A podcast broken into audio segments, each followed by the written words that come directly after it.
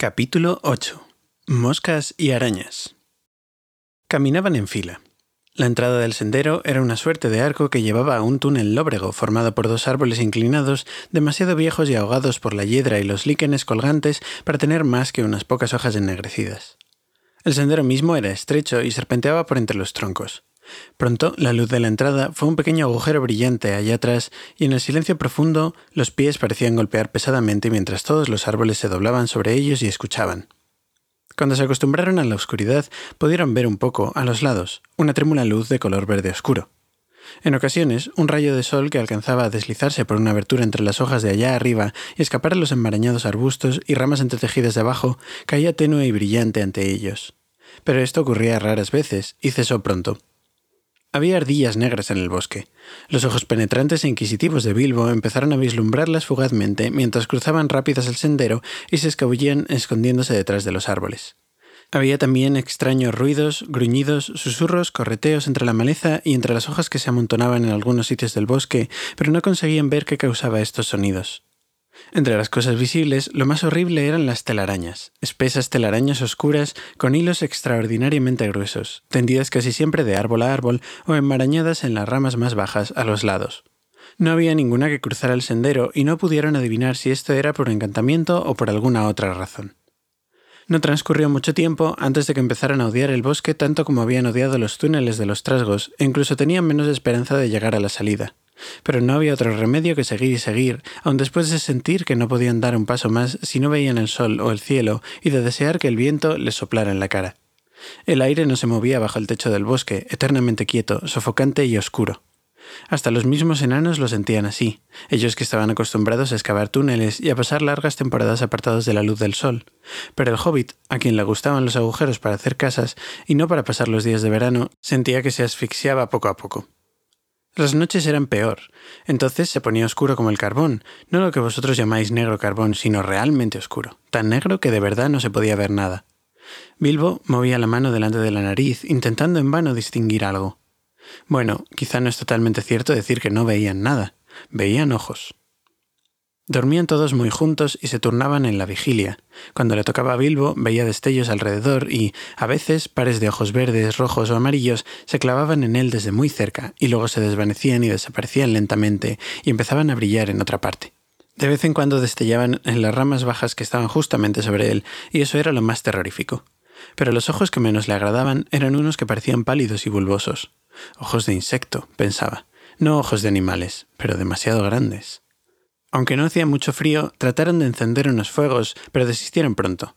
Parecían atraer cientos y cientos de ojos alrededor, pero esas criaturas, fueran lo que fuesen, tenían cuidado de no mostrar su cuerpo a la luz trémula de las brasas.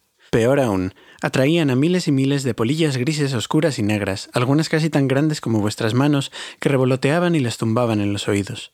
No fueron capaces de soportarlo, ni a los grandes murciélagos, negros como sombreros de copa, así que pronto dejaron de encender fuegos y dormitaban envueltos en una enorme y extraña oscuridad. Todo esto duró lo que al hobbit le parecieron siglos y siglos. Siempre tenía hambre, pues cuidaban sobremanera las provisiones.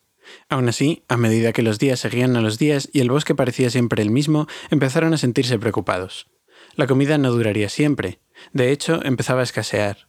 Intentaron cazar alguna ardilla y desperdiciaron muchas flechas antes de derribar una en el sendero. Cuando la asaron tenía un gusto horrible y no cazaron más. Estaban sedientos también. Ninguno llevaba mucha agua y en todo el trayecto no habían visto manantiales ni arroyos. Así estaban cuando un día descubrieron que una corriente de agua interrumpía el sendero. Rápida y alborotada, pero no demasiado ancha, fluía cruzando el camino, y era negra, o así parecía en la oscuridad. Fue bueno que Beorn les hubiese prevenido contra ella, o hubieran bebido y llenado alguno de los odres vacíos en la orilla, sin preocuparse por el color. Así que solo pensaron en cómo atravesarla sin mojarse. Allí había habido un puente de madera, pero se había podrido con el tiempo y había caído al agua dejando solo los postes quebrados cerca de la orilla. Bilbo, arrodillándose en la ribera, miró delante con atención y gritó Hay un bote en la otra orilla. ¿Por qué no pudo haber estado aquí? ¿A qué distancia crees que está? preguntó Thorin, pues por entonces ya sabían que entre todos ellos Bilbo tenía la vista más penetrante. No muy lejos. No me parece que mucho más de doce yardas. Doce yardas. Yo hubiera pensado que eran treinta por lo menos, pero mis ojos ya no ven tan bien como hace cien años. Aún así, doce yardas es tanto como una milla. No podemos saltar por encima del río y no nos atrevemos a vadearlo o nadar. ¿Alguno de vosotros puede lanzar una cuerda? ¿Y de qué serviría? Seguro que el bote está atado, aun contando con que pudiéramos engancharlo, cosa que dudo. No creo que esté atado, dijo Bilbo, aunque, naturalmente, con esta luz no puedo estar seguro, pero me parece como si solo estuviese varado en la orilla, que es bastante baja ahí donde el sendero se mete en el río. Dory es el más fuerte, pero Kili es el más joven y tiene mejor vista, dijo Thorin. Ven acá, Philly, y mira si puedes ver el bote de que habla el señor Bolsón.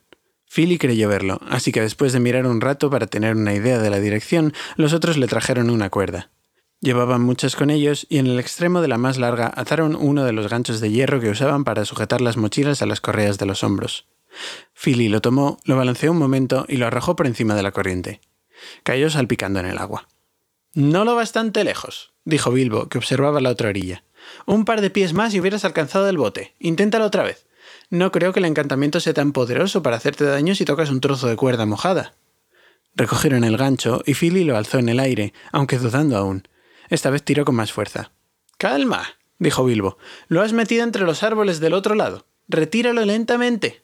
Philly retiró la cuerda poco a poco y un momento después Bilbo dijo Cuidado, ahora estás sobre el bote. Esperemos que el hierro se enganche. Y se enganchó. La cuerda se puso tensa y Philly tiró en vano. Killy fue en su ayuda y después Oin y Gloin. Tiraron y de pronto cayeron todos de espaldas. Bilbo, que estaba atento, alcanzó a tomar la cuerda y con un trozo de palo retuvo el pequeño bote negro que se acercaba arrastrado por la corriente. ¡Socorro! gritó, y Balin aferró el bote antes de que se deslizase aguas abajo. Estaba atado después de todo, dijo, mirando la amarra rota que aún colgaba del bote. Fue un buen tirón, muchachos, y suerte que nuestra cuerda era la más resistente. ¿Quién cruzará primero? preguntó Bilbo. Yo, dijo Thorin, y tú vendrás conmigo, y Philly y Balin. No cabemos más en el bote. Luego, Kili, Oin, Gloin y Dori. Seguirán Ori y Nori, Bifor y Bofur. Y por último, Duolin y Bombur. Soy siempre el último, y esto no me gusta, dijo Bombur. Hoy le toca a otro. No tendrías que estar tan gordo. Tal como eres, tienes que cruzar el último y con la carga más ligera. No empieces a quejarte de las órdenes o lo pasarás mal. No hay remos. ¿Cómo impulsaremos el bote hasta la otra orilla? preguntó Bilbo. Dadme un trozo de cuerda y otro gancho, dijo Philly, y cuando se los trajeron arrojó el gancho hacia la oscuridad tan alto como pudo. Como no cayó, supusieron que se había enganchado en las ramas. Ahora subid, dijo Philly. Que uno de vosotros tire de la cuerda sujeta al árbol. Otro tendrá que sujetar el gancho que utilizamos al principio, y cuando estemos seguros en la otra orilla, puede engancharlo y traer el bote de vuelta. De este modo, Pronto estuvieron todos a salvo en la orilla opuesta, al borde del arroyo encantado. Duolin acababa de salir a prisa, con la cuerda enrollada en el brazo, y Bombur, refunfuñando todavía, se aprestaba a seguirlo cuando algo decididamente malo ocurrió. Sendero adelante hubo un ruido como de raudas pezuñas. De repente, de la lobreguez salió un ciervo volador. Cargó sobre los enanos y los derribó, y enseguida se encogió para saltar. Pasó por encima del agua con un poderoso brinco, pero no llegó indemne a la otra orilla. Thorin había sido el único que aún se mantenía en pie y alerta. Tan pronto como llegaron a tierra, había preparado el arco y había puesto una flecha por si de pronto aparecía el guardián de la barca. Disparó rápido contra la bestia, que se derrumbó al llegar a la orilla opuesta. Las sombras la devoraron, pero durante unos segundos oyeron un sonido entrecortado de pezuñas que al fin se extinguió. Antes de que pudieran alabar este tiro certero, un horrible gemido de Bilbo hizo que todos olvidaran la carne de venado. ¡Bombur ha caído! ¡Bombur se ahoga! gritó. No era más que la verdad. Bombur solo tenía un pie en la tierra cuando el ciervo se adelantó y saltó sobre él. Había tropezado, impulsando el bote hacia atrás y perdiendo el equilibrio, y las manos le resbalaron por las raíces limosas de la orilla mientras el bote desaparecía girando lentamente. Aún alcanzaron a ver el capuchón de Bombur sobre el agua cuando llegaron corriendo a la orilla. Le echaron rápidamente una cuerda con un gancho. La mano de Bombur aferró la cuerda y los otros tiraron. Por supuesto, el enano estaba empapado de pies a cabeza, pero eso no era lo peor. Cuando lo depositaron en tierra seca, ya estaba profundamente dormido la mano tan apretada a la cuerda que no la pudieron soltar, y profundamente dormido quedó, a pesar de todo lo que le hicieron.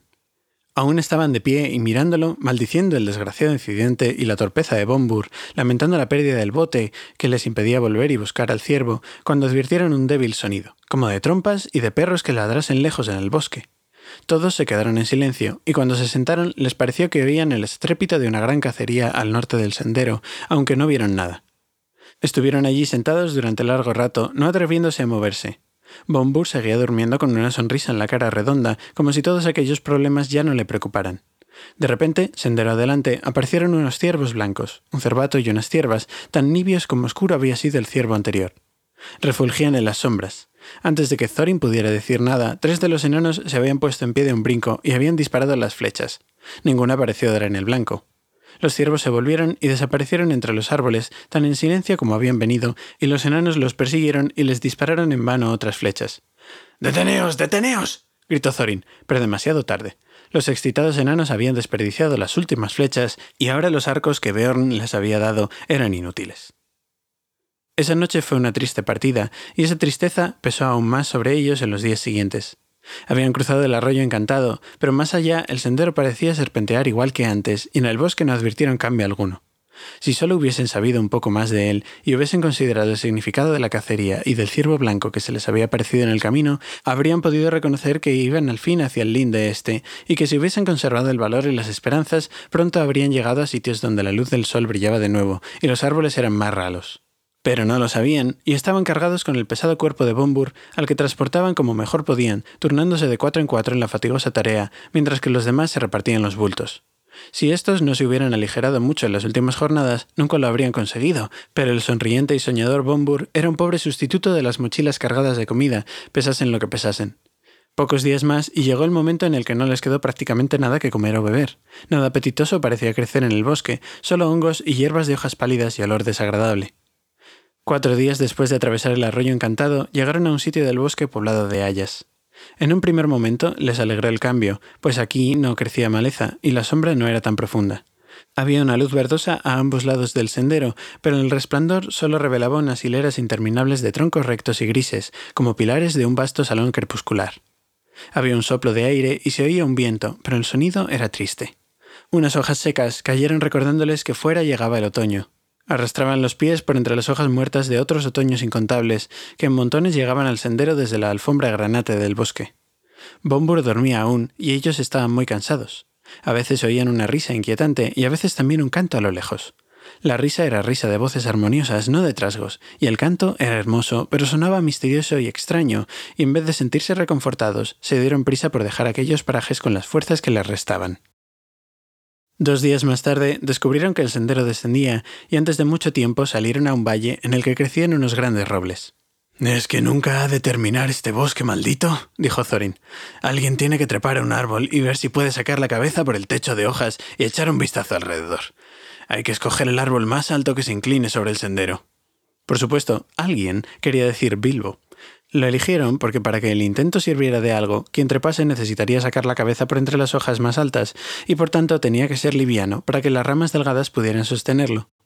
El pobre señor Bolsón nunca había tenido mucha práctica en trepar a los árboles, pero los otros lo alzaron hasta las ramas más bajas de un roble enorme que crecía justo al lado del sendero, y allá tuvo que subir, lo mejor que pudo. Se abrió camino por entre las pequeñas ramas enmarañadas, con más de un golpe en los ojos. Se manchó de verde y se ensució con la corteza vieja de las ramas más grandes. Más de una vez resbaló y consiguió sostenerse en el último momento. Por fin, tras un terrible esfuerzo en un sitio difícil, donde no parecía haber ninguna rama adecuada, llegó cerca de la cima. Todo el tiempo se estuvo preguntando si habría arañas en el árbol y cómo iba a bajar, excepto cayendo. Al fin sacó la cabeza por encima del techo de hojas y en efecto encontró arañas. Pero eran pequeñas, de tamaño corriente, y solo les interesaban las mariposas. Los ojos de Bilbo casi se enceguecieron con la luz. Oía a los enanos que le gritaban desde abajo, pero no podía responderles, solo aferrarse a las ramas y parpadear. El sol brillaba resplandeciente y pasó largo rato antes de que pudiera soportarlo. Cuando lo consiguió, vio a su alrededor un mar verde oscuro, rizado aquí y allá por la brisa, y por todas partes cientos de mariposas.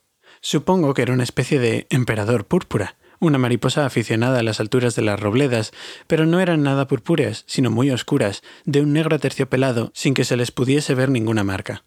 Observó a la emperador negra durante largo rato y disfrutó sintiendo la brisa en el cabello y la cara, pero los gritos de los enanos, que ahora estaban impacientes y pateaban el suelo allá abajo, le recordaron al fin a qué había venido. De nada le sirvió.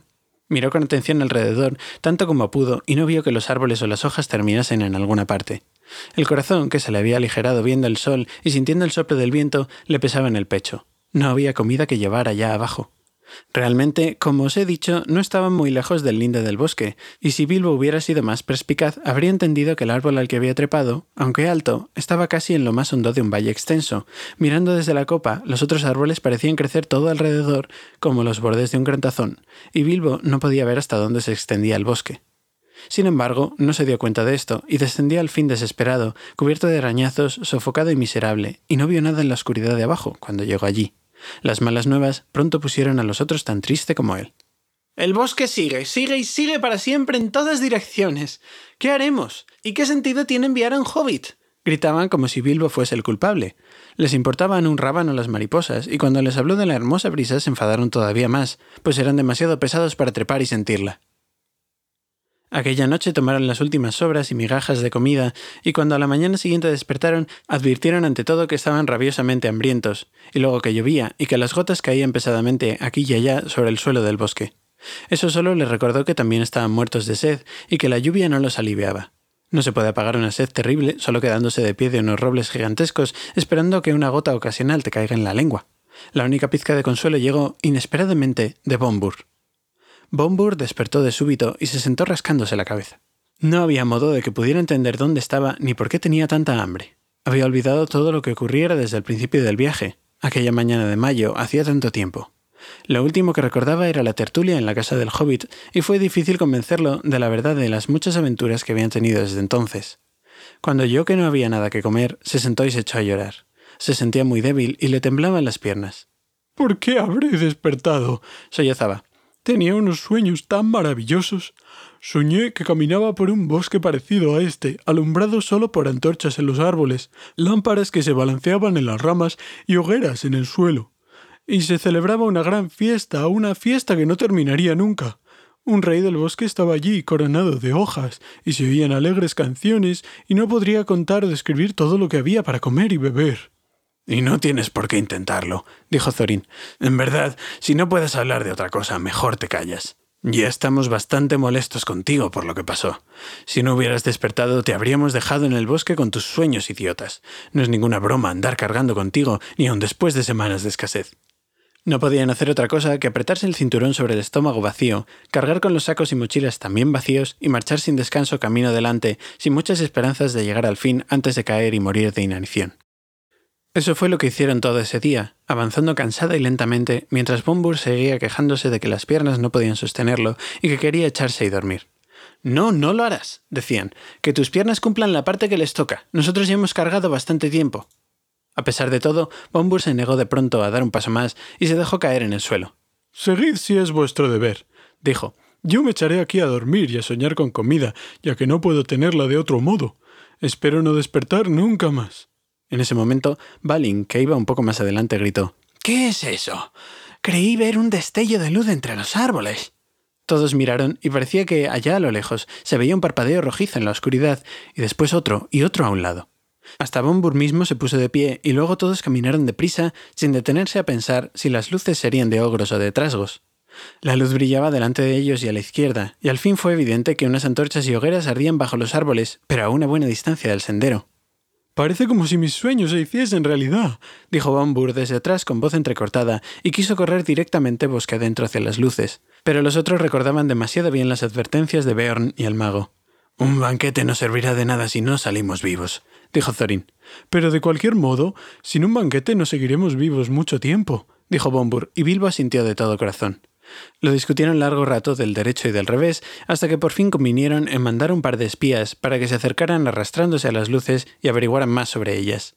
Pero luego, cuando se preguntaron a quién enviarían, no pudieron ponerse de acuerdo. Nadie parecía tener ganas de extraviarse y no volver a encontrar a sus amigos. Por último, y a pesar de las advertencias, el hambre terminó por decidirlos, ya que Bombur continuó describiendo todas las buenas cosas que se estaban comiendo en el banquete del bosque, de acuerdo con lo que él había soñado, de modo que dejaron la senda y juntos se precipitaron bosque adentro. Luego de mucho arrastrarse y gatear, miraron escondidas detrás de unos troncos y vieron un claro con algunos árboles caídos y un terreno llano. Había mucha gente allí, de aspecto élfico, vestidos todos de castaño y verde y sentados en círculo sobre cepos de árboles talados. Una hoguera ardía en el centro y había antorchas encendidas sujetas a los árboles de alrededor, pero la visión más espléndida era la gente que comía, bebía y reía alborozada. El olor de la carne asada era tan atractivo que sin consultarse entre ellos, todos se pusieron de pie y corrieron hacia el círculo con la única idea de pedir un poco de comida. Tan pronto como el primero dio un paso dentro del claro, todas las luces se apagaron como por arte de magia. Alguien pisoteó la hoguera, que desapareció en cohetes de chispas rutilantes. Estaban perdidos ahora en la oscuridad más negra y ni siquiera consiguieron agruparse, al menos durante un buen rato. Por fin, después de haber corrido frenéticamente a ciegas, golpeando con estrépito los árboles, tropezando los troncos caídos, gritando y llamando hasta haber despertado sin duda a todo el bosque en millas a la redonda, consiguieron juntarse en montón y se contaron unos a otros. Por supuesto, en ese entonces habían olvidado por completo en qué dirección quedaba el sendero y estaban irremisiblemente extraviados, por lo menos hasta la mañana. No podían hacer otra cosa que instalarse para pasar la noche allí donde estaban. Ni siquiera se atrevieron a buscar en el suelo unos restos de comida por temor a separarse otra vez. Pero no llevaban mucho tiempo echados, y Bilbo solo estaba adormecido cuando Dory, a quien le había tocado el primer turno de guardia, dijo con un fuerte susurro Las luces aparecen de nuevo allá, y ahora son más numerosas. Todos se incorporaron de un salto. Allá, sin ninguna duda, parpadeaban no muy lejos unas luces y se oían claramente voces y risas. Se arrastraron hacia ellas, en fila, cada uno tocando la espalda del que iba delante. Cuando se acercaron, Zonin dijo, Que nadie se apresure ahora, que ninguno se deje ver hasta que yo lo diga. Enviaré primero al señor Bolsón para que les hable. No los asustará. ¿Y qué me pasará a mí? pensó Bilbo. Y de todos modos no creo que le hagan nada malo. Cuando llegaron al borde del círculo de luz, empujaron de repente a Bilbo por detrás, antes de que tuviera tiempo de ponerse el anillo. Bilbo avanzó tambaleándose a la luz del fuego y las antorchas. De nada sirvió. Otra vez se apagaron las luces y cayó la oscuridad. Si había sido difícil reunirse antes, ahora fue mucho peor, y no podían dar con el hobbit. Todas las veces que contaron eran siempre trece. Gritaron y llamaron Bilbo Bolsón. Hobbit. Tú, maldito hobbit. Eh, hobbit malhadado. ¿Dónde estás? y otras cosas por el estilo, pero no hubo respuesta. Iban a abandonar toda esperanza cuando Dory dio con él por casualidad. Cayó sobre lo que creyó un tronco y se encontró con que era el hobbit acurrucado y profundamente dormido. Después de mucho zarandearlo, consiguieron que despertase y Bilbo no pareció muy contento. Tenía un sueño tan maravilloso, gruñó, todos participando de la más espléndida cena. Cielos, está como Bombur, dijeron. No nos hables de cenas. Las cenas soñadas de nada sirven y no podemos compartirlas. No hay nada mejor a mi alcance en este desagradable lugar, murmuró Bilbo, mientras se echaba otra vez al lado de los enanos e intentaba volver a dormir y tener de nuevo aquel sueño. Pero no fue la última vez que vieron luces en el bosque. Más tarde, cuando ya la noche tenía que haber envejecido, Kili, que estaba entonces de guardia, vino y los despertó a todos. Ha aparecido un gran resplandor, no muy lejos, dijo. Cientos de antorchas y muchas hogueras han sido encendidas de repente y por arte de magia. Escuchad el canto y las arpas. Después de quedarse un rato echados y escuchando, descubrieron que no podían resistir el deseo de acercarse y tratar, una vez más, de conseguir ayuda. Todos se incorporaron y esta vez el resultado fue desastroso. El banquete que vieron entonces era más grande y magnífico que antes. A la cabecera de una larga hilera de comensales estaba sentado un rey del bosque, con una corona de hojas sobre los cabellos dorados, muy parecido a la figura que Bombur había visto en sueños. La gente élfica se pasaba cuencos de mano en mano por encima de las hogueras. Algunos tocaban el arpa y muchos estaban cantando. Las cabelleras resplandecían ceñidas con flores, gemas verdes y blancas destellaban en cinturones y collares, y tanto las caras como las canciones eran de regocijo. Altas, claras y hermosas sonaban las canciones, y afuera salió Thorin, apareciendo entre ellos. Un silencio mortal cayó a mitad de una frase. Todas las luces se extinguieron, las hogueras se transformaron en humaredas negras, brasas y cenizas cayeron sobre los ojos de los enanos y en el bosque se oyeron otra vez clamores y gritos. Bilbo se encontró corriendo en círculos, así lo creía, y llamando y llamando Dori, Nori, Ori, Oin, Gloin, Fili, Kili, Bombur, Bifur, Balin, Duolin, Thorin, escudo de roble. Mientras gentes que no podía ver ni sentir hacían lo mismo alrededor, lanzando algún ocasional ¡Bilbo! Pero los gritos de los otros fueron haciéndose más lejanos y débiles, y aunque al cabo de un rato le pareció que se habían transformado en aullidos y distantes llamadas de socorro, todos los sonidos murieron al fin, y Bilbo se quedó solo en una oscuridad y un silencio completos. Aquel fue uno de los momentos más tristes de la vida de Bilbo, pero pronto decidió que era inútil intentar nada hasta que el día trajese alguna luz y que de nada servía andar a ciegas cansándose sin esperanzas de desayuno que lo reviviese. Así que se sentó con la espalda contra un árbol y no por última vez se encontró pensando en el distante agujero hobbit y las hermosas despensas. Estaba sumido en pensamientos de panceta, huevos, tostadas y mantequilla cuando sintió que algo lo tocaba. Algo como una cuerda pegajosa y fuerte se le había pegado a la mano izquierda. Trató de moverse y descubrió que tenía las piernas ya sujetas por aquella misma especie de cuerda, y cuando trató de levantarse, cayó al suelo. Entonces, la gran araña, que había estado ocupada en atarlo mientras dormitaba, apareció por detrás y se precipitó sobre él. Bilbo solo veía los ojos de la criatura, pero podía sentir el contacto de las patas peludas mientras la araña trataba de paralizarlo con vueltas y más vueltas de aquel hilo abominable. Fue una suerte que volviese en sí a tiempo. Pronto no hubiera podido moverse, pero antes de liberarse tuvo que sostener una lucha desesperada. Rechazó a la criatura con las manos. Estaba intentando envenenarlo para mantenerlo quieto, como las arañas pequeñas hacen con las moscas, hasta que recordó la espada y la desenvainó. La araña dio un salto atrás y Bilbo tuvo tiempo para cortar las ataduras de las piernas. Ahora le tocaba a él atacar. Era evidente que la araña no estaba acostumbrada a cosas que tuviesen a los lados tales aguijones, o hubiese escapado mucho más a prisa. Bilbo se precipitó sobre ella antes que desapareciese y blandiendo la espada la golpeó en los ojos. Entonces la araña enloqueció y saltó y danzó y estiró las patas en horribles espasmos hasta que dando otro golpe Bilbo acabó con ella. Luego se dejó caer y durante largo rato no recordó nada más. Cuando volvió en sí, vio alrededor la habitual luz gris y mortecina de los días del bosque. La araña yacía muerta a un lado y la espada estaba manchada de negro. Por alguna razón, matar a la araña gigante, él, totalmente solo, en la oscuridad, sin la ayuda del mago, de los enanos o de cualquier otra criatura, fue muy importante para el señor Bolsón. Se sentía una persona diferente, mucho más audaz y fiera a pesar del estómago vacío, mientras limpiaba la espada en la hierba y la devolvía a la vaina. Te daré un nombre, le dijo a la espada. Te llamaré Aguijón. Luego se puso a explorar. El bosque estaba oscuro y silencioso, pero antes que nada tenía que buscar a sus amigos, como era obvio. Quizá no estuviesen lejos, a menos que unos trasgos, o algo peor, los hubieran capturado. A Bilbo no le parecía sensato ponerse a gritar, y durante un rato estuvo preguntándose de qué lado correría el sendero y en qué dirección tendría que ir para buscar a los enanos. Oh, ¿por qué no habremos tenido en cuenta los consejos de Beorn y Gandalf? se lamentaba. ¿En qué enredo nos hemos metido todos nosotros? Nosotros. Lo único que deseo es que fuésemos nosotros. Es horrible estar completamente solo. Por último, trató de recordar la dirección de donde habían venido los gritos de auxilio en la noche anterior, y por suerte, había nacido con una buena provisión de suerte, lo recordó bastante bien, como veréis enseguida. Habiéndose decidido, avanzó muy despacio, tan hábilmente como pudo. Los hobbits saben moverse en silencio, especialmente en los bosques, como ya os he dicho. Además, Bilbo se había puesto el anillo antes de ponerse en marcha, y fue por eso que las arañas no lo vieron ni oyeron cómo se acercaba. Se abrió paso sigilosamente durante un trecho cuando vio delante una espesa sombra negra, negra aún para aquel bosque, como la sombra de una medianoche inmutable. Cuando se acercó, vio que la sombra era en realidad una confusión de telarañas superpuestas.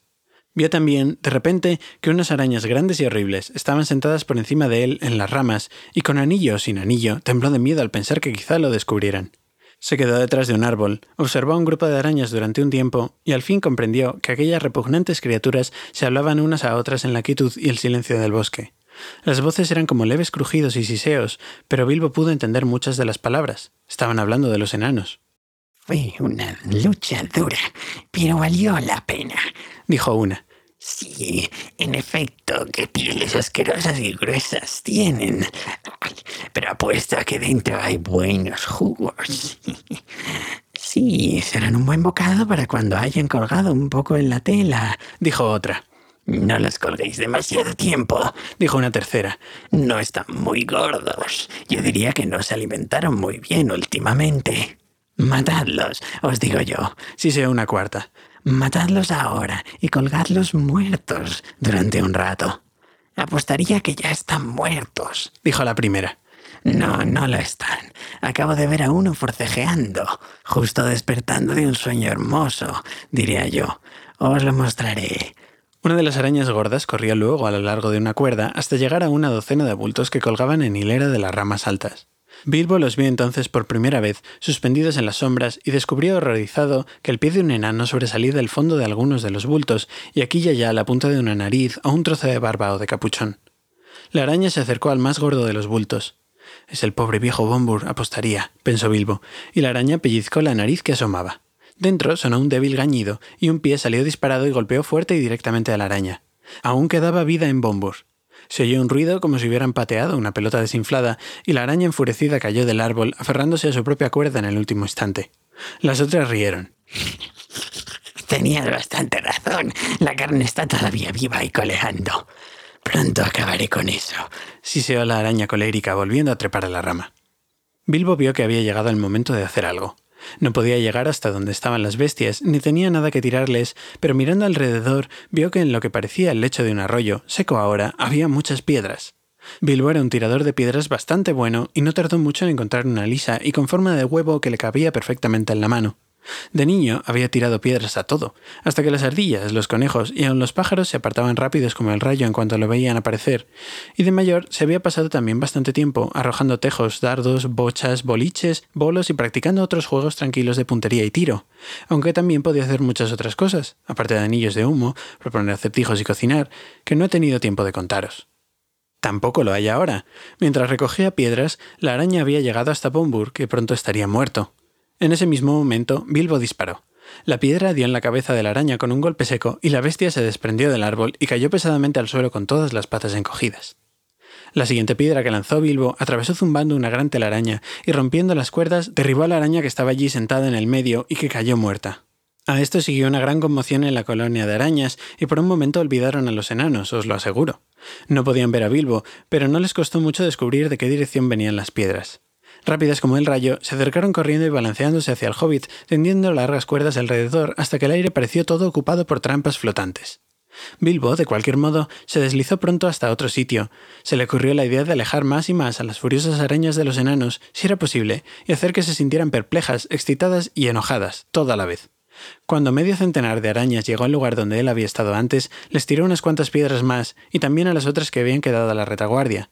Luego, danzando por entre los árboles, se puso a cantar una canción para enfurecerlas y atraerlas hacia él, y también para que lo oyeran los enanos.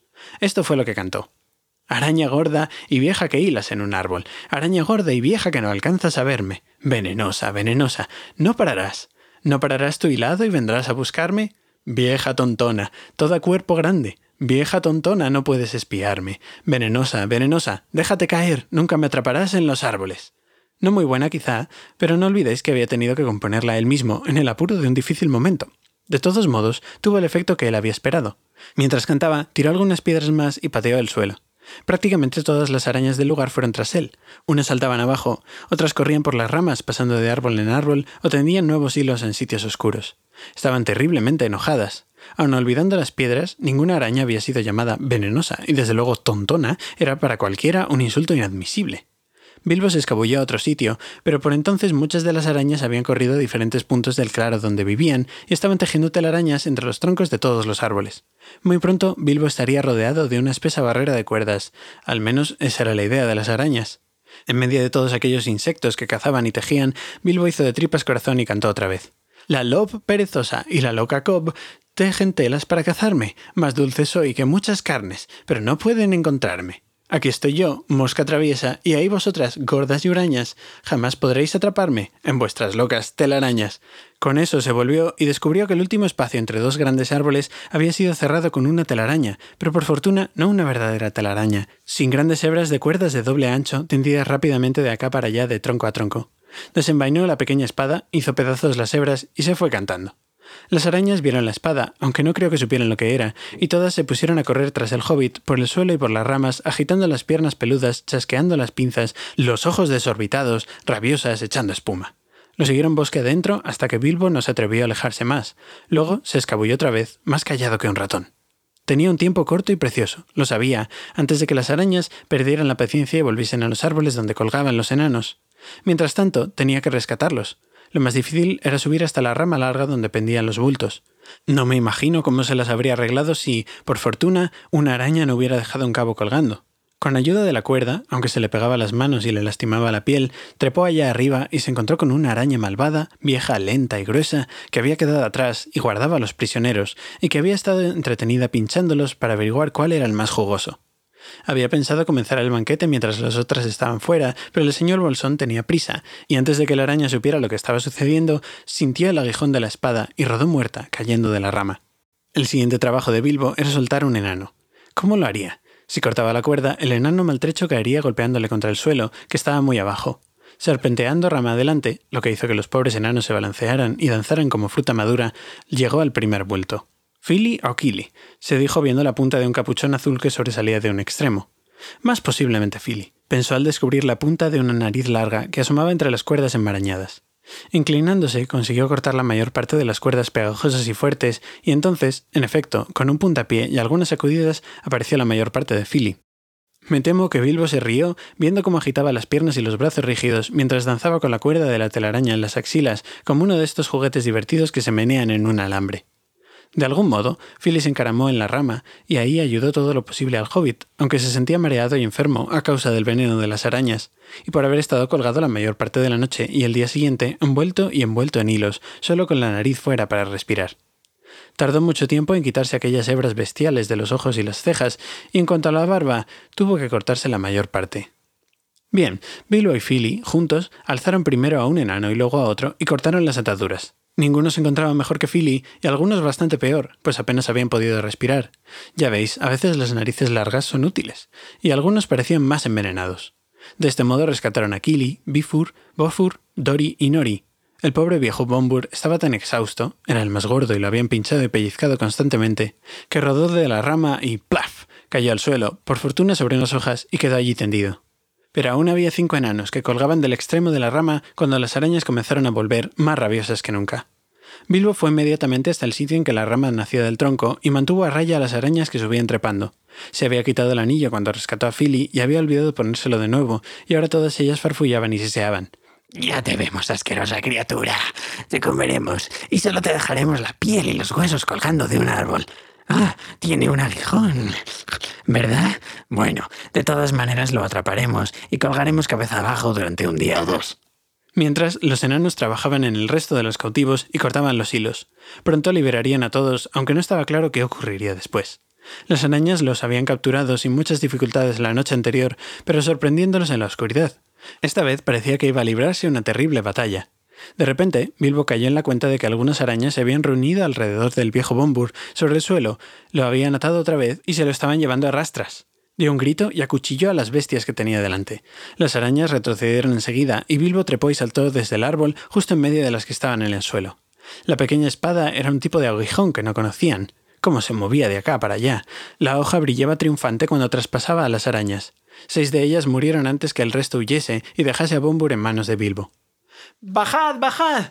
le gritó a los otros enanos que estaban en la rama. ¡No os quedéis ahí! ¡Os echarán las redes encima! Pues veía que unas pocas arañas trepaban a los árboles vecinos, arrastrándose por las ramas sobre la cabeza de los enanos. Los enanos bajaron gateando, o saltaron, o se dejaron caer, los once en montón, la mayoría muy temblorosos y torpes de piernas. Allí se encontraron al fin los doce, contando al pobre Bombur, a quien sostenían por ambos lados el primo Bifur y el hermano Bofur. Y Bilbo se movía alrededor y blandía a Aguijón, y cientos de arañas los miraban con los ojos desorbitados, desde arriba, desde un lado, desde otro. La situación parecía bastante desesperada. Entonces comenzó la batalla. Algunos enanos tenían cuchillos, otros palos, y había piedras para todos, y Bilbo blandía la daga élfica. Una y otra vez las arañas fueron rechazadas y muchas murieron, pero esto no podía prolongarse. Bilbo estaba casi exhausto. Solo cuatro de los enanos se mantenían aún en pie, y pronto las arañas caerían sobre ellos como sobre moscas cansadas. Ya tejían de nuevo alrededor, de árbol en árbol. Bilbo al fin no pudo pensar en otro plan que comunicar a los enanos el secreto del anillo. Lo lamentaba bastante, pero no había otro remedio. Voy a desaparecer, dijo. Alejaré a las arañas de aquí, si puedo. Vosotros tenéis que manteneros juntos y escapar en la dirección opuesta. Por allí a la izquierda quizás se podría llegar al sitio donde vimos por última vez el fuego de los elfos. Tardaron en entender lo que se les decía, pues la cabeza les daba vueltas en medio de una confusión de gritos, palos y piedras que golpeaban, pero al fin Bilbo sintió que no podía esperar más. Las arañas estaban cerrando el círculo. De súbito se deslizó el anillo en el dedo y desapareció dejando estupefactos a los enanos. Pronto se oyeron gritos. ¡Perezosa lob! ¡Venenosa! entre los árboles de la derecha. Esto enfureció mucho a las arañas. Dejaron de acercarse a los enanos y unas cuantas se volvieron hacia la voz. Venenosa las enojó tanto que perdieron el juicio. Entonces Balin, quien había entendido el plan de Bilbo mejor que los demás, se lanzó al ataque. Los enanos se unieron en un pelotón y descargaron una lluvia de piedras corriendo hacia la izquierda y atravesando el círculo. Lejos, detrás de ellos, los cantos y gritos cesaron de pronto. Esperando contra toda esperanza que no hubiesen capturado a Bilbo, los enanos siguieron adelante. No lo bastante deprisa, sin embargo. Se sentían enfermos, débiles y arrastraban las piernas y cojeaban, perseguidos por arañas que les pisaban los talones. Una y otra vez tenían que volverse y enfrentar a las criaturas que estaban casi encima de ellos, y ya algunas arañas corrían por los árboles y dejaban caer unos largos hilos pegajosos. Las cosas parecían haber empeorado otra vez, cuando de pronto Bilbo reapareció e inició un ataque desde un lado sobre las asombradas arañas. Seguid, seguid. gritó. Yo seré quien clave el aguijón. Y así ocurrió. Se movía adelante y atrás, rasgando los hilos de las arañas, cortándole las patas y acuchillándoles los cuerpos gordos si se acercaban demasiado. Las arañas se hinchaban de rabia y farfullaban, y espumajeaban y siseaban horribles maldiciones, pero ahora tenían un miedo mortal a aguijón y no se atrevían a acercarse. Así, mientras maldecían, la presa se les escapaba lenta e inexorablemente. Era una situación horrible y parecía durar horas. Pero al fin, cuando Bilbo sentía que ya no tenía fuerzas para levantar la mano y asestar otro golpe, de pronto abandonaron la persecución y no lo siguieron más, y volvieron decepcionadas a la tenebrosa colonia. Entonces, los enanos se dieron cuenta de que habían llegado al círculo en que habían ardido los fuegos de los elfos. No podían saber si era uno de los fuegos que habían visto la noche anterior, pero parecía que algún encantamiento bienhechor persistía en estos sitios, que a las arañas no les gustaba. De cualquier modo, la luz era más verde, los arbustos menos espesos y amenazadores, y ahora podían descansar y recobrar el aliento. Allí se quedaron un rato, resollando y jadeando. Pero muy pronto los enanos empezaron a hacer preguntas. Querían que Bilbo les explicase bien el asunto de las desapariciones. Tanto les interesó la historia del anillo que por un momento olvidaron sus propios problemas. Balin, en particular, insistía en oír otra vez la historia de Gollum con acertijos y todo lo demás, y con el anillo en el lugar que correspondía. Pero al cabo de un tiempo la luz comenzó a declinar y se hicieron otras preguntas. ¿Dónde estaban y por dónde corría el camino? ¿Dónde habría comida? ¿Y qué harían ahora? Estas preguntas fueron hechas una y otra vez y esperaban que el pequeño Bilbo conociese las respuestas. Por lo que podéis ver, habían cambiado mucho de opinión con respecto al señor Bolsón y ahora lo respetaban de veras, tal y como había dicho Gandalf. Ya no refunfuñaban y esperaban realmente que a Bilbo se le ocurriría algún plan maravilloso. Sabían demasiado bien que si no hubiese sido por el hobbit, todos estarían ya muertos y se lo agradecieron muchas veces. Algunos de ellos incluso se pusieron de pie y lo saludaron, inclinándose hasta el suelo, aunque el esfuerzo los hizo caer y durante un rato no pudieron incorporarse. Saber la verdad sobre las desapariciones no disminuyó de ningún modo la opinión que Bilbo les merecía, pues entendieron que tenía ingenio y también suerte, y un anillo mágico, y las tres cosas eran bienes muy útiles. En verdad lo elogiaron tanto que Bilbo Bolsón llegó a sentir que había algo en él de aventurero audaz, al fin y al cabo, aunque se habría sentido aún mucho más audaz si hubiera tenido algo que comer. Pero no había nada, nada de nada, y ninguno estaba en disposición de ir a buscar algo o encontrar el sendero perdido. El sendero perdido. En la fatigada cabeza de Bilbo no había otra cosa. Se sentó y clavó los ojos en los árboles que se sucedían en interminables hileras, y al cabo de un rato todos cayeron otra vez. Todos excepto Balin. Mucho tiempo después de que los otros hubieran dejado de hablar y cuando ya habían cerrado los ojos, Balin seguía aún murmurando y riendo entre dientes. Gollum, caramba, así fue como llegó a escabullirse delante de mí, ¿no? Ahora me lo explico, arrastrándose en silencio nada más, ¿no, señor Bolsón? Los botones todos sobre el umbral, el bueno de Bilbo, Bilbo, Bilbo, Bilbo. Y poco después se quedó dormido y durante un largo rato no se oyó nada. De pronto, Duolin abrió un ojo y miró alrededor. ¿Dónde está Thorin? preguntó. Fue un golpe terrible. Desde luego, solo eran trece, doce enanos y el hobbit. ¿Dónde pues estaba Thorin? Se preguntaron qué desgracia habría caído sobre él, un encantamiento o quizás unos monstruos oscuros, y todos se estremecieron mientras yacían perdidos allí en el bosque, y así, cuando la tarde se hizo noche negra, cayeron uno tras otro en un sueño incómodo de horribles pesadillas. Y ahí tenemos que dejarlos por ahora, demasiado enfermos y débiles como para ponerse a vigilar o turnarse como centinelas. Thorin había sido capturado mucho antes que ellos. ¿Recordáis que Bilbo cayó dormido como un tronco cuando entró en el círculo de luz? La vez siguiente fue Thorin quien dio un paso adelante, y cuando la luz desapareció, cayó al suelo como una piedra encantada. Las voces de los enanos perdidos en la noche, los gritos cuando las arañas se precipitaron sobre ellos y los atacaron, y todos los ruidos de la batalla del día siguiente habían pasado inadvertidos para Thorin. Luego, los elfos del bosque se le echaron encima y lo ataron y se lo llevaron. Por supuesto, las gentes de los banquetes eran elfos del bosque. Los elfos no son malos, pero desconfían de los desconocidos. Esto puede ser un defecto. Aunque dominaban la magia, andaban siempre con cuidado, aun en aquellos días distintos de los altos elfos del poniente, eran más peligrosos y menos cautos, pues muchos de ellos, así como los parientes dispersos de las colinas y montañas, descendían de las tribus antiguas que nunca habían ido a la tierra occidental de las hadas. Allí los elfos de la luz, los elfos del abismo y los elfos del mar vivieron durante siglos y se hicieron más justos, prudentes y sabios, y desarrollaron artes mágicas y la habilidad de crear objetos hermosos y maravillosos antes de que algunos volvieran al ancho mundo. En el ancho mundo, los elfos del bosque disfrutaban de los crepúsculos del sol y la luna, pero preferían las estrellas, e iban de un lado a otro por los bosques enormes que crecían en tierras ahora perdidas. Habitaban la mayor parte del tiempo en los límites de las florestas, de donde salían a veces para cazar o cabalgar y correr por los espacios abiertos a la luz de la luna o de los astros, y luego de la llegada de los hombres se aficionaron más y más al crepúsculo y a la noche. Sin embargo, eran y siguen siendo elfos, y esto significa buena gente. En una gran cueva, algunas millas dentro del bosque negro, en el lado este, vivía en este tiempo el más grande rey de los elfos. Por delante de unas puertas de piedra corría un río que venía de las cimas de los bosques y desembocaba dentro y fuera de los pantanos, al pie de las altas tierras boscosas. Esta gran cueva, en la que se abrían a un lado y a otro otras cuevas más reducidas, se hundía mucho bajo tierra y tenía numerosos pasadizos y amplios salones, pero era más luminosa y saludable que cualquier morada de trasgos y no tan profunda ni tan peligrosa.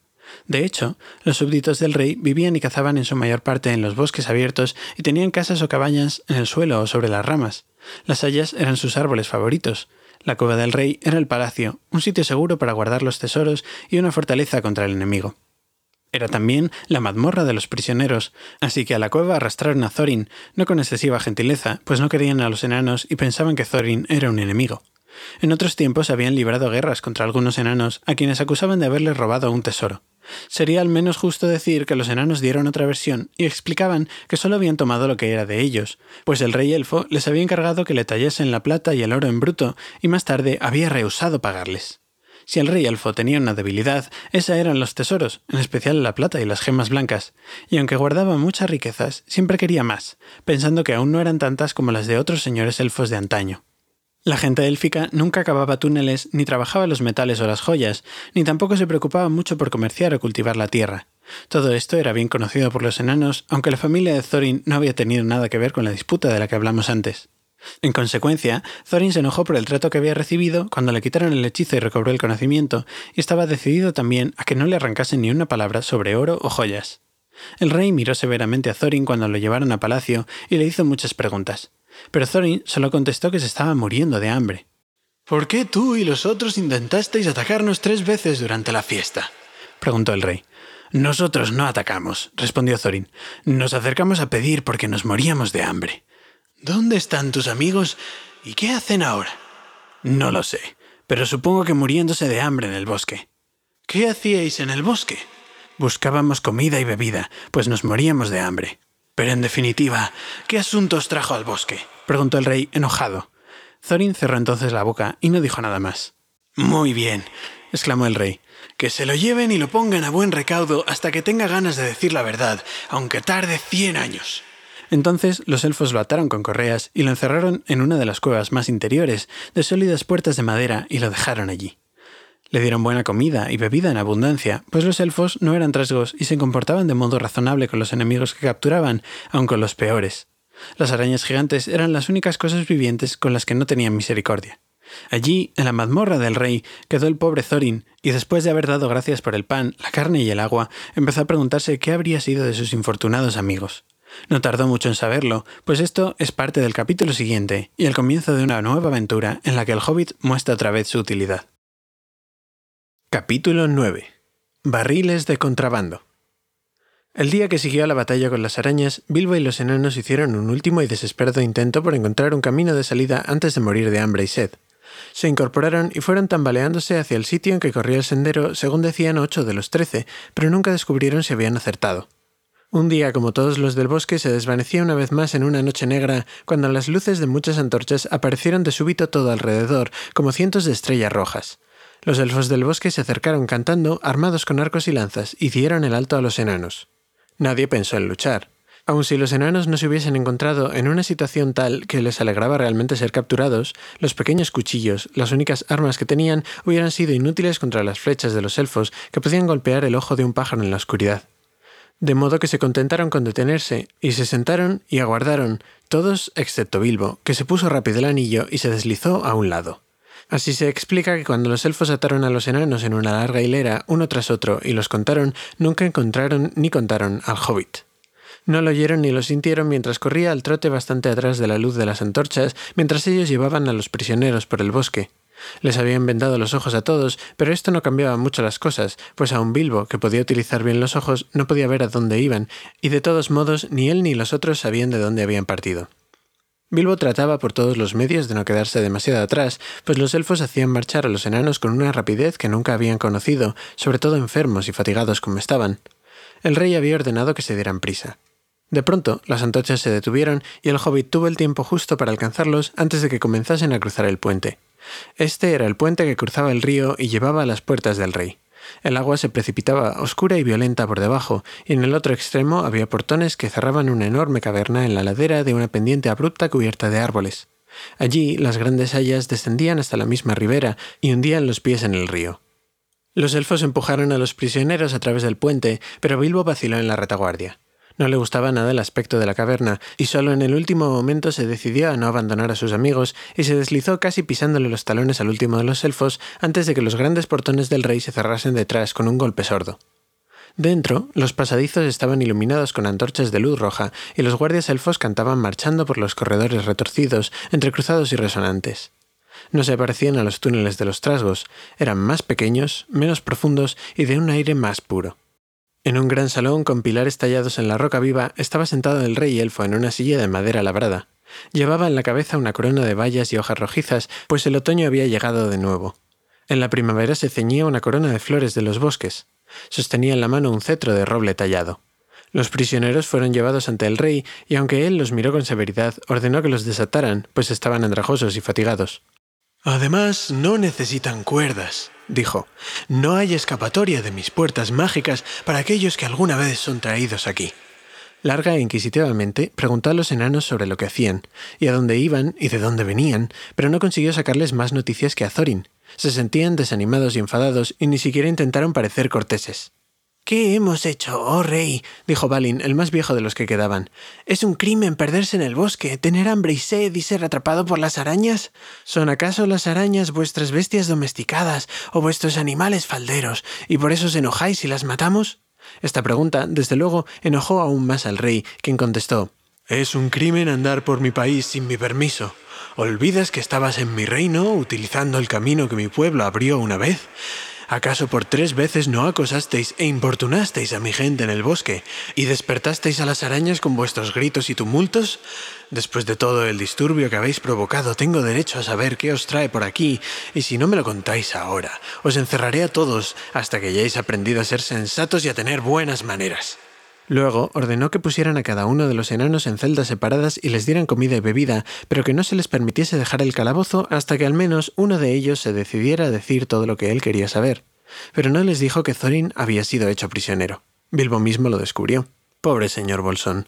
Fue una larga y aburrida temporada la que pasó en aquel sitio, a solas y siempre oculto, nunca atreviéndose a sacarse el anillo y apenas atreviéndose a dormir, aun escondido en los rincones más oscuros y remotos que podía encontrar. Por hacer algo, se dedicó a recorrer el palacio del rey elfo. Unas puertas mágicas cerraban la entrada, pero a veces podía salir si era rápido. Compañías de los elfos del bosque, algunas veces con el rey a la cabeza, salían de cuando en cuando de cacería o a otros asuntos a los bosques y a las tierras del este. Entonces, si Bilbo se apresuraba, podía deslizarse fuera detrás de ellos, aunque era un riesgo muy peligroso. Más de una vez estuvo a punto de ser alcanzado por las puertas cuando batían juntas al pasar el último elfo. Todavía no se atrevía a marchar entre ellos a causa de la sombra que echaba, tenue y vacilante a la luz de las antorchas, o por miedo a que tropezasen con él y lo descubriesen. Y cuando salía, lo que no era muy frecuente, no servía de mucho. No deseaba abandonar a los enanos, y en verdad, sin ellos no hubiera sabido dónde ir. No podía marchar al paso de los elfos cazadores durante el tiempo que estaban fuera, así que nunca descubría los caminos de salida del bosque y se quedaba errando tristemente por la floresta, aterrorizado de perderse hasta que aparecía una oportunidad de regresar. Además, pasaba hambre fuera, pues no era cazador, mientras que en el interior de las cavernas podía ganarse la vida de alguna forma, robando comida del almacén o la mesa cuando no había nadie a la vista. Soy como un saqueador que no puede escapar y ha de seguir saqueando miserablemente la misma casa, día tras día, pensaba. Esta es la parte más monótona y gris de una desdichada, fatigosa e incómoda aventura. Desearía estar de vuelta en mi agujero hobbit, junto a mi propio fuego y a la luz de la lámpara. A menudo deseaba también enviar un mensaje de socorro al mago, pero aquello, desde luego, era del todo imposible, y pronto comprendió que si algo podía hacerse, tendría que hacerlo él mismo, solo y sin ayuda. Por fin, después de una o dos semanas de esta vida furtiva, observando y siguiendo a los guardias y aprovechando todas las oportunidades, se las arregló para descubrir dónde estaban encerrados los enanos. Encontró las doce celdas en sitios distintos del palacio y al cabo de un tiempo consiguió conocer el camino bastante bien. ¿Cuál no sería su sorpresa cuando oyó por casualidad una conversación de los guardianes y se enteró de que había otro enano en prisión en un lugar especialmente profundo y oscuro? Adivinó enseguida, por supuesto, que se trataba de Thorin y descubrió al poco tiempo que la suposición era correcta. Por último, después de muchas dificultades, consiguió encontrar el lugar cuando nadie rondaba y tener unas palabras con el jefe de los enanos. Thorin se sentía demasiado desdichado para que sus propios infortunios continuaran enfadándolo mucho tiempo, y ya estaba pensando en contarle al rey todo lo del tesoro y la búsqueda, lo que prueba qué deprimido se sentía, cuando oyó la vocecita de Bilbo en el agujero de la cerradura. No podía creerlo. Pronto, sin embargo, entendió que no podía estar equivocado y se acercó a la puerta y sostuvo una larga y susurrante conversación con el hobbit al otro lado. Así fue como Bilbo fue capaz de llevar en secreto un mensaje de Thorin a cada uno de los otros enanos prisioneros, diciéndoles que Thorin, el jefe, estaba también en prisión, muy cerca, y que nadie revelara al rey el objeto de la misión. No todavía, no antes de que Thorin lo ordenase. Pues Thorin se sintió otra vez animado al oír cómo el hobbit había salvado a los enanos de las arañas y resolvió de nuevo no pagar un rescate, prometiendo al rey una parte del tesoro, hasta que toda otra esperanza de salir de allí se hubiese desvanecido. En realidad, hasta que el extraordinario señor Bolson Invisible, de quien empezaba a tener en verdad una opinión muy alta, hubiese fracasado por completo en encontrar una solución más ingeniosa. Los otros enanos estuvieron por completo de acuerdo cuando recibieron el mensaje. Todos pensaron que las partes del tesoro que les tocaban y de las que se consideraban los verdaderos dueños, a pesar de la situación en que se encontraban ahora y del todavía invicto dragón, se verían seriamente disminuidas si los elfos del bosque reclamaban una porción, y todos confiaban en Bilbo. Exactamente lo que Gandalf había anunciado, como veis. Tal vez esa era parte de la razón por la que se marchó y los dejó. Bilbo, sin embargo, no se sentía tan optimista. No le gustaba que alguien dependiera de él y deseaba que el mago estuviese al alcance. Pero era inútil. Quizás estaban separados por toda la oscura extensión del bosque negro. Se sentó y pensó y pensó, hasta que casi le estalló la cabeza, pero no se le ocurrió ninguna idea brillante. Un anillo invisible era algo de veras valioso, aunque no de mucha utilidad entre catorce. Pero desde luego, como habréis adivinado, al final rescató a sus amigos y así es como sucedió. Un día, mientras curioseaba y deambulaba, Bilbo descubrió algo muy interesante. Los grandes portones no eran la única entrada a las cavernas. Un arroyo corría por debajo del palacio y se unía al río del bosque un poco al este, más allá de la cuesta empinada en la que se abría la boca principal. En la ladera de la colina donde nacía este curso subterráneo había una compuerta. La bóveda rocosa descendía a la superficie del agua y desde allí podía dejarse caer un portalón hasta el mismo lecho del río para impedir que alguien entrase o saliese. Pero el portalón estaba abierto a menudo, pues mucha gente iba y venía por la compuerta. Si alguien hubiese llegado por ese camino, se habría encontrado en un túnel oscuro y tosco que se adentraba en el corazón de la colina, pero debajo de las cavernas, en cierto sitio, el techo había sido horadado y tapado con grandes escotillas de roble que comunicaban con las bodegas del rey. Allí se amontonaban barriles y barriles y barriles, pues los elfos del bosque, y sobre todo el rey, eran muy aficionados al vino, aunque no había viñas en aquellos parajes. El vino y otras mercancías eran traídos desde lejos, de las tierras que habitaban los parientes del sur, o de los viñedos de los hombres en tierras distantes. Escondido detrás de uno de los barriles más grandes, Bilbo descubrió las escotillas y para qué servían, y escuchando la charla de los sirvientes del rey, se enteró de cómo el vino y otras mercancías remontaban los ríos o cruzaban la tierra hasta el lago largo. Parecía que una ciudad de hombres aún prosperaba allí, construida sobre puentes, lejos, aguas adentro, como una protección contra enemigos de toda suerte, y especialmente contra el dragón de la montaña. Traían los barriles desde la ciudad del lago, remontando el río del bosque. A menudo los ataban juntos con grandes almadías y los empujaban aguas arriba con pértigas o remos. Algunas veces los cargaban en botes planos. Cuando los barriles estaban vacíos, los elfos los arrojaban a través de las escotillas, abrían la compuerta y los barriles flotaban fuera en el arroyo, bamboleándose hasta que al fin eran arrastrados por la corriente a un sitio distante, aguas abajo, donde la ribera sobresalía, de pronto, cerca de los lindes orientales del bosque negro.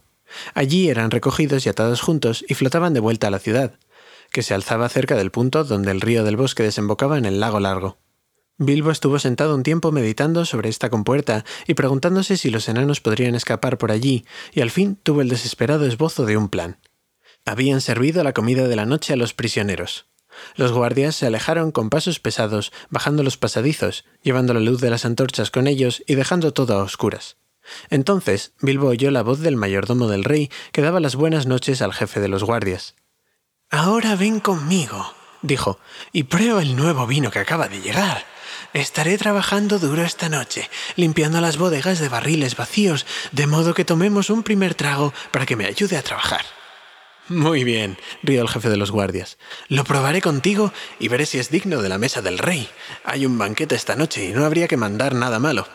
Cuando Bilbo oyó esto, se excitó sobremanera, pues entendió que la suerte lo acompañaba y que pronto tendría ocasión de intentar aquel plan desesperado. Siguió a los dos elfos hasta que entraron en una pequeña bodega y se sentaron a una mesa en la que había dos jarros grandes. Los elfos empezaron a beber y a reír alegremente. Una suerte desusada acompañó entonces a Bilbo. Tiene que ser un vino muy poderoso el que ponga somnoliento a un elfo del bosque, pero este vino, parecía, era de la embriagadora cosecha de los grandes jardines de Dorwinion, no destinado a soldados o sirvientes, sino solo a los banquetes del rey y para ser servido en cuencos más pequeños, no en los grandes jarros del mayordomo. Muy pronto, el guardia jefe inclinó la cabeza. Luego la apoyó sobre la mesa y se quedó profundamente dormido. El mayordomo continuó riendo y charlando consigo mismo durante un rato, distraído al parecer, pero luego él también inclinó la cabeza y cayó dormido y roncando al lado del guardia. El hobbit se escurrió entonces en la bodega y un momento después el guardia jefe ya no tenía las llaves, mientras Bilbo trotaba tan rápido como le era posible a lo largo de los pasadizos hacia las celdas. El manojo de llaves le parecía muy pesado y a veces se le encogía el corazón, a pesar del anillo, pues no podía evitar que las llaves tintineasen de cuando en cuando, estremeciéndolo de pies a cabeza. Primero abrió la puerta de Balin y la cerró de nuevo con cuidado tan pronto como el enano estuvo fuera. Balin parecía muy sorprendido, como podéis imaginar, pero en cuanto dejó aquella habitación de piedra agobiante y minúscula, se sintió muy contento y quiso detenerse y hacer preguntas y conocer los planes de Bilbo y todo lo demás. No hay tiempo, dijo el hobbit. Simplemente sígueme. Tenemos que mantenernos juntos y no arriesgarnos a que nos separen. Tenemos que escapar todos o ninguno, y esta es nuestra última oportunidad. Si se descubre, quién sabe dónde os pondrá el rey entonces, con cadenas en las manos y también en los pies, supongo. No discutas, sé un buen muchacho. Luego fueron de puerta en puerta hasta que los siguieron los otros doce, ninguno de ellos demasiado ágil a causa de la oscuridad y el largo encierro. El corazón de Bilbo latía con violencia cada vez que uno de ellos tropezaba, gruñía o susurraba en las tinieblas. Maldito sea este jaleo de enanos, se dijo, pero no ocurrió nada desagradable y no tropezaron con ningún guardia. En realidad, había un gran banquete otoñal aquella noche en los bosques y en los salones de arriba. Casi toda la gente del rey estaba de fiesta. Al fin, después de extraviarse varias veces, llegaron a la mazmorra de Thorin, bien abajo, en un sitio profundo y por fortuna no lejos de las bodegas. ¿Qué te parece? dijo Thorin cuando Bilbo le susurró que saliera y se uniera a los otros. Gandalf dijo la verdad, como de costumbre. Eres un buen saqueador, parece, cuando llega el momento. Estoy seguro de que estaremos siempre a tu servicio, ocurra lo que ocurra. Pero, ¿qué viene ahora? Bilbo entendió que había llegado el momento de explicar el plan dentro de lo posible, aunque no sabía muy bien cómo reaccionarían los enanos. Estos temores estaban bastante justificados, pues lo que él les dijo no les gustó y se pusieron a refunfuñar y a gritar a pesar del peligro. Nos magullaremos y nos haremos pedazos, y nos ahogaremos también, seguro, dijeron. Creímos que habías ideado algo sensato cuando te apoderaste de las llaves. Esto es una locura. Muy bien, dijo Bilbo, desanimado y también bastante molesto. Regresad a vuestras agradables celdas y os encerraré otra vez, y allí podéis sentaros cómodamente y pensar en un plan mejor, aunque supongo que no conseguiré de nuevo las llaves, aun cuando me sintiese con ganas de intentarlo. Aquello fue demasiado para ellos y se calmaron. Al final, desde luego, tuvieron que hacer exactamente lo que Bilbo había sugerido, pues era obviamente imposible buscar y encontrar el camino en los salones de arriba, o luchar y salir cruzando unas puertas que se cerraban por arte de magia. Y no era bueno refunfuñar en los pasadizos y esperar a que los capturasen otra vez. De modo que, siguiendo con cautela al hobbit, fueron a las bodegas inferiores. Pasaron ante la puerta de la pequeña bodega donde el jefe de los guardias y el mayordomo todavía roncaban felices con rostros sonrientes. El vino de Dorwinion produce sueños profundos y agradables. Habría una expresión diferente en la cara del jefe de los guardias al otro día, aun cuando Bilbo, antes de continuar, se deslizó sigiloso y amablemente le puso las llaves de vuelta en el cinturón. Esto le ahorrará alguno de los problemas en que está metido, se dijo. No era un mal muchacho y trató con decencia a los prisioneros. Quedarán muy desconcertados, pensarán que teníamos una magia muy poderosa para traspasar las puertas cerradas y desaparecer. Desaparecer. Tenemos que darnos prisa si queremos que así sea. Se encargó a Balin que vigilase al guardia y al mayordomo y que avisara si hacían algún movimiento. El resto entró en la bodega aledaña donde estaban las escotillas. Había poco tiempo que perder. En breve, como sabía Bilbo, algunos elfos bajarían a ayudar al mayordomo en la tarea de pasar los barriles vacíos por las puertas y echarlos a la corriente. Los barriles estaban ya dispuestos en hileras en medio del suelo, aguardando a que los empujasen. Algunos eran barriles de vino y no muy útiles, pues no podían abrirse por el fondo sin hacer ruido ni cerrarse de nuevo con facilidad. Pero había algunos que habían servido para traer otras mercancías, mantequilla, manzanas y toda suerte de cosas al palacio del rey. Pronto encontraron trece cubas con espacio suficiente para un enano en cada una. Algunas eran demasiado grandes y los enanos pensaron con angustia en las sacudidas y topetazos que soportarían dentro, aunque Bilbo puso paja y otros materiales para embalarlos lo mejor que pudo en tan corto tiempo. Por último, dos enanos estuvieron dentro de los barriles. Thorin había causado muchas dificultades, daba vueltas y se retorcía en la cuba y gruñía como perro grande en perrera pequeña, mientras que Balin, que fue el último, levantó un gran alboroto a propósito de los agujeros para respirar y dijo que se estaba ahogando aún antes de que le taparan el barril. Bilbo había tratado de cerrar los agujeros en los costados de los barriles y sujetar bien todas las tapaderas, y ahora se encontraba de nuevo solo, corriendo alrededor, dando los últimos retoques al embalaje y aguardando contra toda esperanza que el plan no fracasara. Había concluido con el tiempo justo. Solo uno o dos minutos después de encajar la tapadera de Balin, llegó un sonido de voces y un parpadeo de luces. Algunos elfos venían riendo y charlando y cantando a las bodegas. Habían dejado un alegre festín en uno de los salones y estaban resueltos a retornar tan pronto como les fuese posible. ¿Dónde está el viejo Galion, el mayordomo? dijo uno. No le he visto en la mesa esta noche. Tendría que encontrarse aquí ahora para mostrarnos lo que hay que hacer. Me enfadaré si el viejo perezoso se retrasa, dijo otro. No tengo ganas de perder el tiempo aquí abajo mientras se canta allá arriba. Llega una vieja carcajada. Aquí está el viejo tunante con la cabeza metida en un jarro. Ha estado montando un pequeño banquete para él y su amigo el capitán. ¡Sacúdelo, despiértalo! gritaron los otros impacientes. A Galion no le gustó nada que lo sacudieran y despertaran, y mucho menos que se rieran de él. Estáis retrasados, gruñó. Aquí estoy yo, esperando y esperando mientras vosotros bebéis y festejáis y olvidáis vuestras tareas. No os maraville que caiga dormido de aburrimiento. No nos maravilla, dijeron ellos, cuando la explicación está tan cerca en un jarro. Anda, vamos, déjanos probar tu soporífero antes de que comencemos la tarea. No es necesario despertar al joven de las llaves, por lo que parece ha tenido su ración. Bebieron entonces una ronda y de repente todos se pusieron muy contentos, pero no perdieron por completo la cabeza. Sálvanos, Galion, gritó de pronto alguien. Empezaste la fiesta temprano y se te embotó el juicio. Has apilado aquí algunos toneles llenos en lugar de vacíos, a juzgar por lo que pesan. Continuad con el trabajo, gruñó el mayordomo. Los brazos ociosos de un levantacopas nada saben de pesos. Estos son los que hay que llevar y no otros. Haced lo que digo. Está bien, está bien, le respondieron haciendo rodar los barriles hasta la abertura. Tú serás el responsable si las cubas de mantequilla del rey y el vino son empujados al río para que los hombres del lago se regalen gratis. Rueda, rueda, rueda, rueda, rueda, rueda, rueda, bajando a la cueva, levantada arriba que caigan a plomo, allá abajo van chocando en el fondo.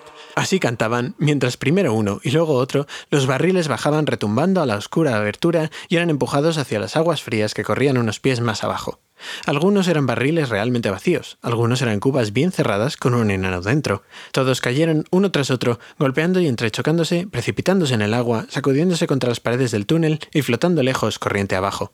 Fue entonces precisamente cuando Bilbo descubrió de pronto el punto débil del plan. Seguro que ya os disteis cuenta hace tiempo y os habéis reído de él, pero no creo que hubierais conseguido ni la mitad de lo que él consiguió. Por supuesto, él no estaba en ningún barril, ni había nadie allí para embalarlo, aun si se hubiera presentado la oportunidad. Parecía como si esta vez fuese a perder de veras a sus amigos, ya habían desaparecido casi todos a través de la escotilla oscura, que lo dejarían atrás para siempre, de modo que él tendría que quedarse allí escondido como un saqueador sempiterno de las cuevas de los elfos. Pues aun si hubiera podido escapar enseguida por los portones superiores, no tenía muchas posibilidades de reencontrarse con los enanos. No sabía cómo llegar al sitio donde recogían los barriles. Se preguntó qué demonios les ocurriría sin él, pues no había tenido tiempo de contar a los enanos todo lo que había averiguado o lo que se había propuesto hacer una vez fuera del bosque. Mientras todos estos pensamientos le cruzaban por la mente, los elfos, que parecían ahora muy animados, comenzaron a entonar una canción junto a la puerta del río. Algunos habían ido ya a tirar de las cuerdas que alzaban la compuerta para dejar salir los barriles tan pronto como todos flotaran abajo. Bajas la rápida corriente oscura de vuelta a tierras que antaño conociste. Deja las salas y cavernas profundas, las escarpadas montañas del norte, donde el bosque tenebroso y ancho en sombras grises y oscas se inclina. Más allá de este mundo de árboles flota saliendo hacia la brisa, más allá de las cañadas y los juncos, más allá de las hierbas del pantano, en la neblina blanca que asciende del lago nocturno y de los charcos. Sigue, sigue a las estrellas que asoman arriba en cielos fríos y empinados. Gira con el alba sobre la tierra, sobre la arena, sobre los rápidos. Lejos al sur y más lejos al sur. Busca la luz del sol y la del día, de vuelta a los pastos y a los prados que a vacas y bueyes apacientan, de vuelta a los jardines de las lomas donde las bayas crecen y maduran bajo la luz del sol y bajo el día. Lejos al sur, más lejos al sur. Bajas la rápida corriente oscura de vuelta a tierras que antaño conociste. Ya el último de los barriles iba rodando hacia las puertas. Desesperado y no sabiendo qué hacer, el pobre pequeño Bilbo se aferró al barril y fue empujado con él sobre el borde. Cayó abajo en el agua fría y oscura, con el barril encima, y subió otra vez balbuceando y arañando la madera como una rata, pero a pesar de todos sus esfuerzos no pudo trepar. Cada vez que lo intentaba, el barril daba una media vuelta y lo sumergía otra vez. El barril estaba realmente vacío y flotaba como un corcho. Aunque Bilbo tenía las orejas llenas de agua, aún podía oír a los elfos cantando arriba en la bodega. Entonces, de súbito, las escotillas cayeron y las voces se desvanecieron a lo lejos. Bilbo estaba ahora en un túnel oscuro, flotando en el agua helada, completamente solo, pues no puedes contar con amigos que flotan encerrados en barriles. Muy pronto una mancha gris apareció delante, en la oscuridad. Oyó el chirrido de la contrapuerta que se levantaba y se encontró en medio de una fluctuante y entrechocante masa de toneles y cubas, todos empujando juntos para pasar por debajo del arco y salir a las aguas del río. Trató por todos los medios de impedir que lo golpearan y machacaran, pero al fin los barriles apiñados comenzaron a dispersarse y a balancearse, uno por uno, bajo la arcada de piedra y más allá. Entonces Bilbo vio que no le habría servido de mucho si hubiese subido arcajadas sobre el barril, pues apenas había espacio, ni siquiera para un hobbit, entre el barril y el techo ahora inclinado de la compuerta. Fuera salieron, bajo las ramas que colgaban desde las dos orillas. Bilbo se preguntaba qué sentirían en ese momento los enanos y si no estaría entrando mucha agua en las cubas. Algunas de las que pasaban flotando en la oscuridad junto a él parecían bastante hundidas en el agua y supuso que llevarían enanos dentro. Espero haber ajustado bastante las tapas, pensó, pero enseguida estuvo demasiado preocupado por sí mismo para acordarse de los enanos. Conseguía mantener la cabeza sobre el agua de algún modo, pero templaba de frío y se preguntó si moriría congelado antes de que la suerte cambiase, cuánto tiempo sería capaz de resistir, y si podía correr el riesgo de soltarse e intentar nadar hasta la orilla. La suerte cambió de pronto. La corriente arremolinada arrastró varios barriles a un punto de la ribera y allí se quedaron un rato varados contra alguna raíz oculta. Bilbo aprovechó entonces la ocasión para trepar por el costado del barril apoyado contra otro. Subió arrastrándose como una rata ahogada y se tendió arriba, tratando de mantener el equilibrio. La brisa era fría, pero mejor que el agua, y esperaban no caer rodando de repente. Los barriles pronto quedaron libres otra vez y giraron y dieron vueltas río abajo, saliendo a la corriente principal. Bilbo descubrió entonces que era muy difícil mantenerse sobre el barril, tal como había temido, y además se sentía bastante incómodo. Por fortuna, Bilbo era muy liviano y el barril grande y bastante deteriorado, de modo que había embarcado una pequeña cantidad de agua. Aún así, era como cabalgar sin brida ni estribos un pony panzudo que no pensara en otra cosa que en revolcarse sobre la hierba. De este modo, el señor Bolsón llegó por fin a un lugar donde los árboles raleaban a ambos lados. Alcanzaba a ver el cielo pálido entre ellos. El río oscuro se ensanchó de pronto y se unió al curso principal del río del bosque, que fluía precipitadamente desde los grandes portones del rey. En la móvil superficie de una extensión de agua que las sombras ya no cubrían, se reflejaban las nubes y las estrellas en luces danzantes y rotas. Las rápidas aguas del río del bosque llevaron toda la compañía de toneles y cubas a la ribera del norte, donde habían abierto una ancha bahía. Esta tenía una playa de guijarros al pie del barranco y estaba cerrada en el extremo oriental por un pequeño cabo sobresaliente de roca dura. Muchos de los barriles encallaron en los bajíos arenosos, aunque unos pocos fueron a golpear contra el dique de roca. Había gente vigilando las riberas. Empujaron rápidamente y movieron con pértigas todos los barriles hacia los bajíos, y los contaron y ataron juntos, y los dejaron allí hasta la mañana. Pobres enanos. Bilbo no estaba tan mal ahora. Bajó deslizándose del barril y vadeó el río hasta la orilla y luego se escurrió hacia unas cabañas que alcanzaba a ver cerca del río. Si tenía la oportunidad de tomar una cena sin invitación, esta vez no lo pensaría mucho. Se había visto obligado a hacerlo durante mucho tiempo. Ahora sabía demasiado bien lo que era tener una verdadera hambre, y no solo un amable interés por las delicadezas de una despensa bien provista. Había llegado a ver la luz de un fuego entre los árboles, y era una luz atractiva. Las ropas caladas y andrajosas se le pegaban frías y húmedas al cuerpo. No es necesario contaros mucho de las aventuras de Bilbo aquella noche, pues nos estamos acercando ya al término del viaje hacia el este, llegando a la última y mayor aventura, de modo que hemos de darnos prisa. Ayudado, como es natural, por el anillo mágico, a Bilbo le fue muy bien al principio, pero al cabo fue traicionado por sus pisadas húmedas y el rastro de gotas que iba dejando donde quiera que fuese o se sentase, y luego se puso a lagrimear y cuando intentaba ocultarse era descubierto por las terribles explosiones de unos estornudos contenidos. Muy pronto hubo una gran conmoción en la villa ribereña, mas Bilbo escapó hacia los bosques llevando una hogaza y un pellejo de vino y un pastel que no le pertenecían. El resto de la noche tuvo que pasarla mojado como estaba y sin fuego, pero el pellejo de vino lo ayudó y hasta alcanzó a dormitar un rato sobre unas hojas secas, aunque el año estaba avanzado y el aire era cortante. Despertó de nuevo con un estornudo especialmente ruidoso. La mañana era gris y había un alegre alboroto río abajo. Estaban construyendo una almadía de barriles y los elfos de la almadía la llevarían pronto aguas abajo hacia la ciudad del lago. Bilbo estornudó otra vez.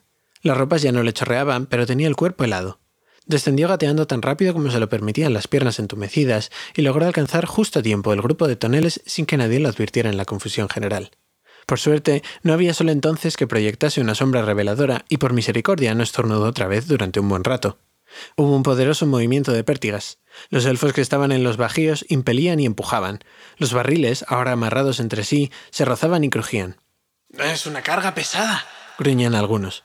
Flotan muy bajos, algunos no están del todo vacíos. Si hubiesen llegado a la luz del día, podríamos haberles echado una ojeada, dijeron. Ya no hay tiempo, gritó el elfo de la almadía. ¡Empujad!